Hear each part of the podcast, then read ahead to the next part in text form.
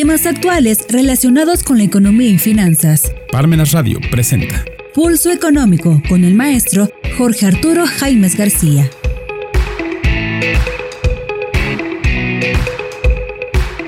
¿Qué tal amigos? Este es programa Pulso Económico en este día martes, martes 24 de mayo de este año 2022.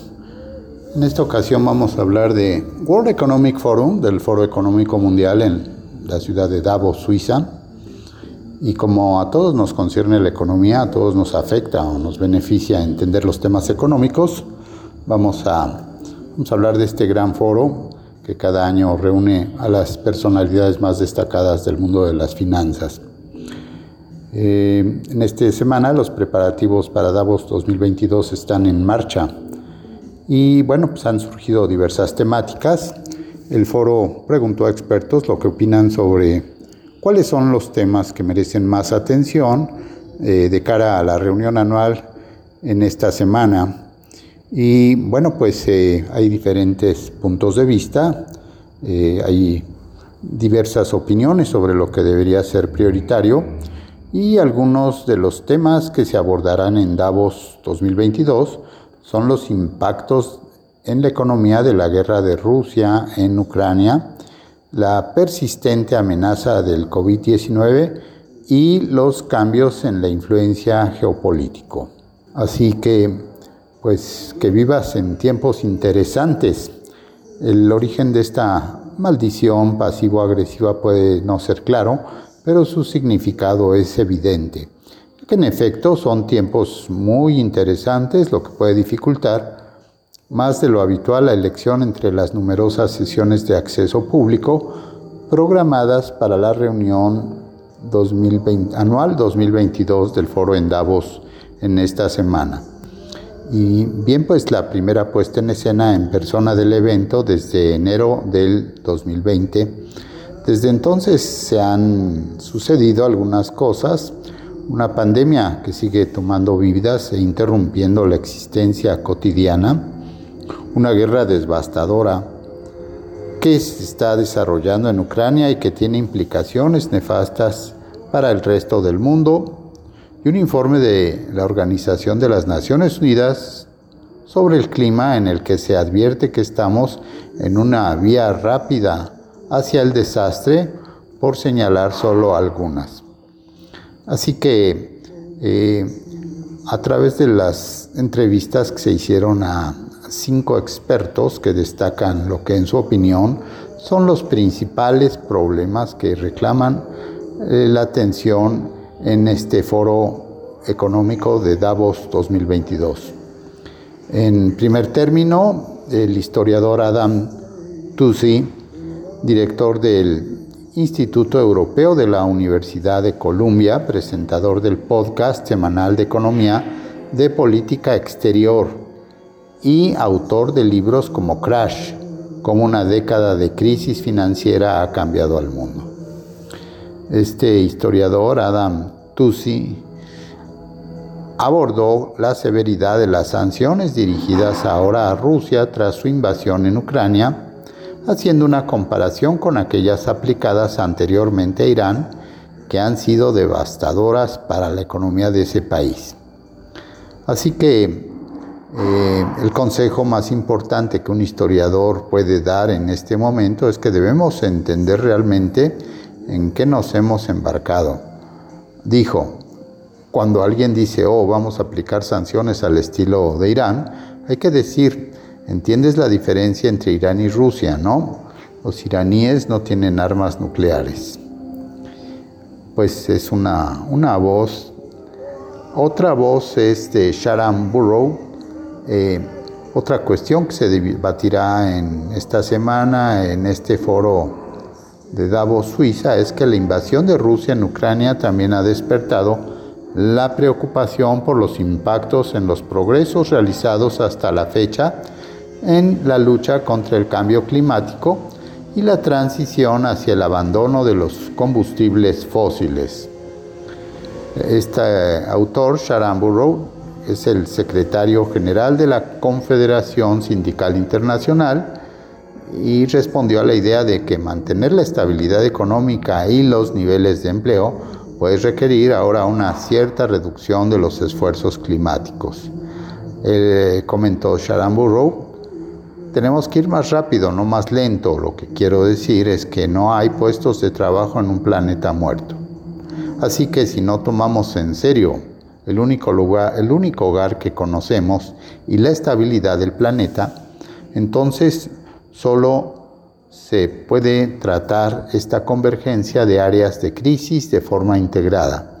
Esas empresas de combustibles fósiles, por ejemplo, en particular las del gas, que han argumentado que hay que ir más despacio, que son vitales para la economía, pues bien, aceleremos ese paso, invirtamos en energías renovables más profundamente, más rápidamente miremos realmente cómo crear trabajo decente en esas industrias, externó el secretario general de la Confederación Sindical Internacional, Sharon Burrow. Eh, por su parte, Marco Lambertini eh, señaló que mientras se hacen esfuerzos para mantener la atención en el cambio climático, algunos expertos abogan por un impulso global igualmente coordinado para preservar la biodiversidad, especialmente en un momento de pérdida de los ecosistemas cada vez más irreversible. Marco Lambertini es el director de WWF, que es eh, World Wide Fund, que es un, es un fondo eh, ciertamente para la protección de especies vivas. Eh, a nivel internacional, señaló Marco Lambertini que el camino a seguir es hacer que las organizaciones respondan por el descenso de la biodiversidad.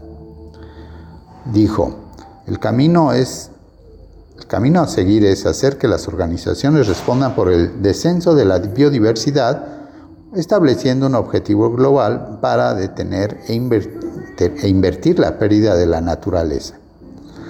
Dijo, la rendición de cuentas que hoy existe sobre la naturaleza existe sobre el clima.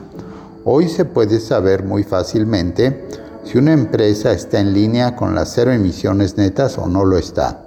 Sobre la naturaleza todo el mundo dice y hace lo que puede, pero nadie sabe, nadie puede decir esto no es suficiente. De hecho, Sabemos que no es suficiente porque la naturaleza sigue disminuyendo, pero no hay rendición de cuentas en el sistema. Así que necesitamos un objetivo global para la naturaleza. Esto lo dijo el director de WWF, Worldwide Fund International, Marco Lambertini. Eh, Ilona Sabo dijo que la pandemia sigue siendo una amenaza para los expertos que observan los desafíos en el horizonte. Jonas Sabov, cofundadora y presidenta del Instituto Igarapé, con sede en Río de Janeiro, abordó para Davos 2022 la complicada cuestión de cómo continuar manteniendo la seguridad de la población mientras la, la crisis sanitaria persiste y al mismo tiempo facilitando volver a una especie de normalidad. Eh, señaló que puede ser tentador desestimar la amenaza que aún representa el COVID-19 para obtener beneficios políticos. Dijo, pero eso sería imprudente. Eh, comentó que los gobiernos tienen la responsabilidad de hacer lo correcto, aunque sea difícil. Esto es indiscutible. Entendemos que el COVID-19 y sus variantes no han acabado con nosotros, pero los formuladores de políticas de algunas partes del mundo y los ciudadanos han acabado con el virus. Estamos en un momento muy difícil. La pandemia sigue generando efectos políticos, sociales y económicos masivos, sin olvidar la interrupción de las cadenas de suministro mundiales, pero esperamos de los líderes que hagan lo correcto, aunque les cueste mandatos, aunque les cueste la reelección, dijo eh, Jonas Sabo. Y bueno, eh, Kishore Mahbubani, Kishore Mahbubani eh, habló de los cambios en la influencia económica y geopolítica que también deberían estar en el punto de mira. El autor, que es expresidente del Consejo de Seguridad de la ONU y miembro distinguido del Instituto de Investigación sobre Asia de la Universidad Nacional de Singapur, predice un siglo XXI asiático. Se refirió a los estatutos del Fondo Monetario Internacional que exigen que la sede de la institución se ubique en la economía miembro más grande algo que algún día las actuales potencias mundiales podrían tener dificultades para asimilar. Kishore Mahbubani habló de que en términos de mercado nominal los Estados Unidos sigue siendo 1.5 veces más, que, más grande que China, pero dentro de 10 años eh, hay una buena posibilidad, de hecho seguramente una muy buena probabilidad de que China se convierta en el mercado número uno en términos de mercado nominal, dijo Kishore Magbubani, y agregó que si, se, si pueden imaginar el choque psicológico en Washington, D.C., de tener que lidiar con la salida del Fondo Monetario Internacional de Washington para ir a Pekín, dijo, entonces creo que empezarán a entender lo difícil que será adaptarse a un mundo completamente diferente. Y bueno, otras reflexiones sobre los temas que se abordarán en Davos 2022 de cada uno de los expertos eh, se van a ir eh, pues presentando y las vamos a ir comentando. Eh, se señaló que lo importante es que se evite que la economía entre en recesión y ese es el reto. El gran reto para la economía mundial es evitar que la desaceleración del crecimiento global que se ha presentado durante esta primavera termine en una recesión, dijo Borge Brende, presidente del Foro Económico Mundial. Pues amigos, vamos a hacer un pequeño, una pequeña pausa en Parmenas Radio. Los invitamos a continuar con nosotros en Pulso Económico. Si te interesa algún tema en particular, te invitamos a solicitarlo a nuestros teléfonos de contacto o en nuestras redes sociales. Regresamos. Existen aún diferencias en la legislación actual entre infracciones y delitos fiscales. En Parmena Centro de Estudios te invitamos al seminario en línea La diferencia entre infracciones y delitos fiscales que imparte el doctor Silvino Vergara Nava y el doctor Miguel Ángel Ortiz Cabrera. Jueves 26 de mayo a las 5 de la tarde. Incluye material de apoyo, constancia de participación y un ejemplar de libro para conocer la ley federal para la prevención e identificación de operaciones con recursos de procedencia ilícita según la edición. Cupo limitado. Pulso económico. Continuamos. Continuamos amigos en Pulso Económico. Estamos hablando de pues el evento de esta semana de la economía mundial, que es eh, toda la vista puesta en el foro Davos en Suiza y el gran reto, eh, señalábamos que para la economía mundial es que se evite la desaceleración del crecimiento global que se ha presentado en esta primavera y que esto se convierta en una recesión, como lo señaló el presidente del Foro Económico Mundial, Jorge Brende. Eh, se señaló que son especialmente vulnerables los países en desarrollo y algunos países de economías emergentes. En una entrevista con Xinhua, eh, previa al primer encuentro presencial del, Fondo, del Foro Económico Mundial, FEM, o World Economic Forum, que después de dos años de interrupción por la pandemia COVID-19 se inició el pasado domingo. Esta reunión anual ocurre frente a la situación geopolítica y geoeconómica más completa en décadas.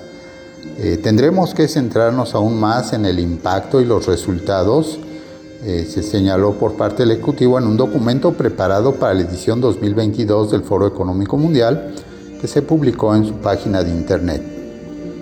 El foro de Davos este año se realiza con pandemia, guerra de Ucrania, problemas de encarecimiento y escasez de productos, así como alertas de crisis alimentaria mundial como telón de fondo.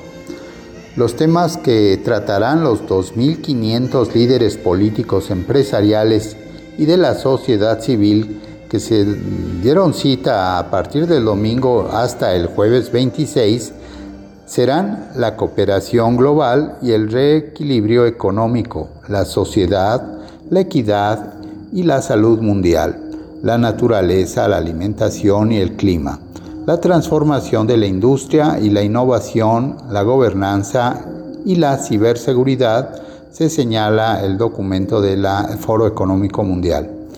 En la entrevista con Xinhua, Brende eh, señaló que los países que usen la política monetaria con prudencia, eviten el proteccionismo comercial y las políticas de empobrecimiento del vecino, continúen cooperando en las cadenas de, las cadenas de valor globales y promuevan la recuperación económica mundial de manera beneficiosa para todos. En cuanto al conflicto entre Rusia y Ucrania, se señaló que este ha frenado el crecimiento económico en Europa y ha desencadenado eh, desafíos globales como la crisis energética y la alta inflación, lo que ha ralentizado aún más la recuperación económica mundial. En relación a la reunión económica del Foro Económica Mundial, eh, Brende subrayó que el encuentro debe ser diferente porque el mundo es diferente. Esto lo dijo Borge Brende, presidente del Foro Económico Mundial. Se dijo que ahora el COVID-19 es la peor pandemia que se ha tenido tal vez en 100 años. Además, el cambio climático está realmente sucediendo. Solo esta primavera la temperatura en India ha sido la más alta en 120 años. Entonces tenemos una situación con una recuperación global más lenta, indicó y se argumentó que los cambios globales necesitan soluciones globales y todos estamos en el mismo barco y tenemos que actuar en consecuencia. China de gran importancia para la recuperación global. Esto eh, también lo señaló Borge Brende, quien dijo que el estable crecimiento económico de China es de gran importancia para la recuperación mundial y lo que sucede en China tiene un enorme impacto en el resto del mundo y viceversa. Así lo dijo en entrevista con el eh, diario chino Xinhua. Como la segunda economía más grande del mundo, China ha experimentado un rápido desarrollo en el último siglo. Eh, casi 800 millones de chinos han salido de la pobreza extrema y la construcción de infraestructura en el país ha logrado resultados notables.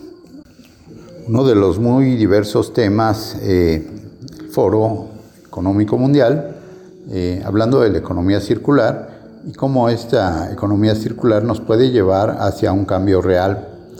Eh, la economía lineal, lo contrario a la economía circular, es la economía lineal es tomar, hacer, desechar, lo que supone un suministro constante de recursos naturales para fabricar productos que luego se desechan, se tiran tras su uso. En el concepto de economía circular, ha surgido para hacer frente a la crisis que es un gran motor del calentamiento global, pero está lejos de estar claramente entendido y definido. Se necesita crear una verdadera economía circular a través de un cambio de sistemas para conseguir un mundo realmente libre de residuos. Vivimos en una economía lineal de tomar, hacer, desperdiciar, en la que los recursos naturales se extraen del suelo, los productos se fabrican y luego se eliminan en vertederos, se incineran o se dejan filtrar en la naturaleza.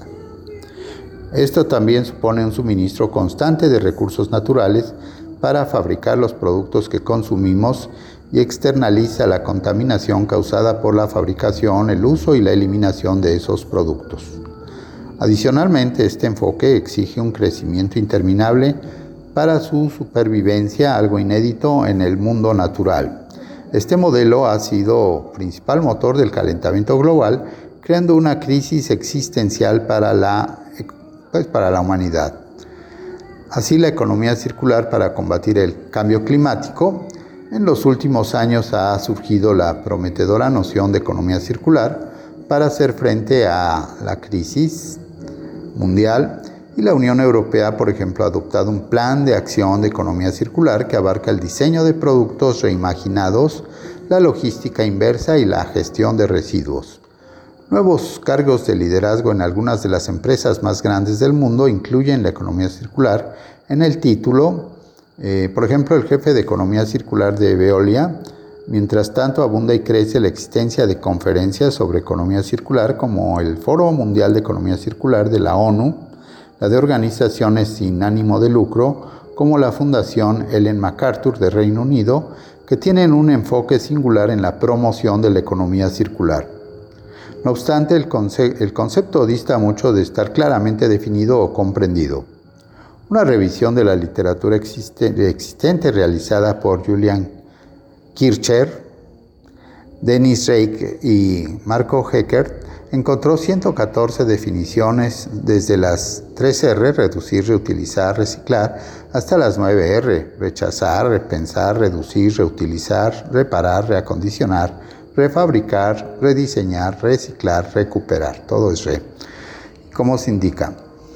Así que esas eh, estrategias para que funcione la economía circular, el marco de las 9R, sitúa las intervenciones circulares en una escala que va de lo lineal a lo circular.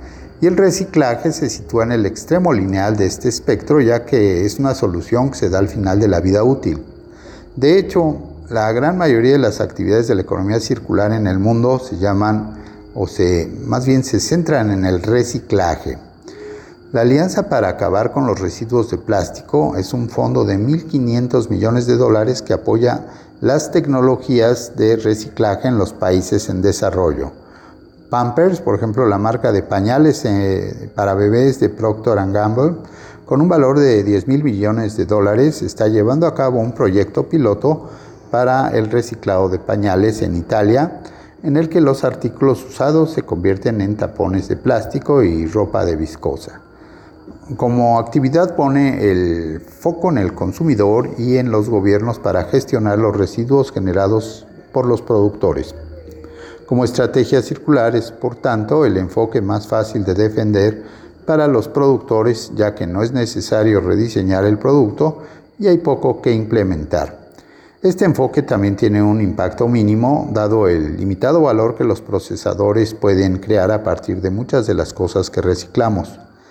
En cierto sentido, el reciclaje es un vertedero retrasado y costoso que exige a la comunidad hacer una separación semanal en el origen sin grandes beneficios. Y entonces, pues el reciclaje no siempre funciona. No hay ninguna garantía de que el reciclaje funcione realmente.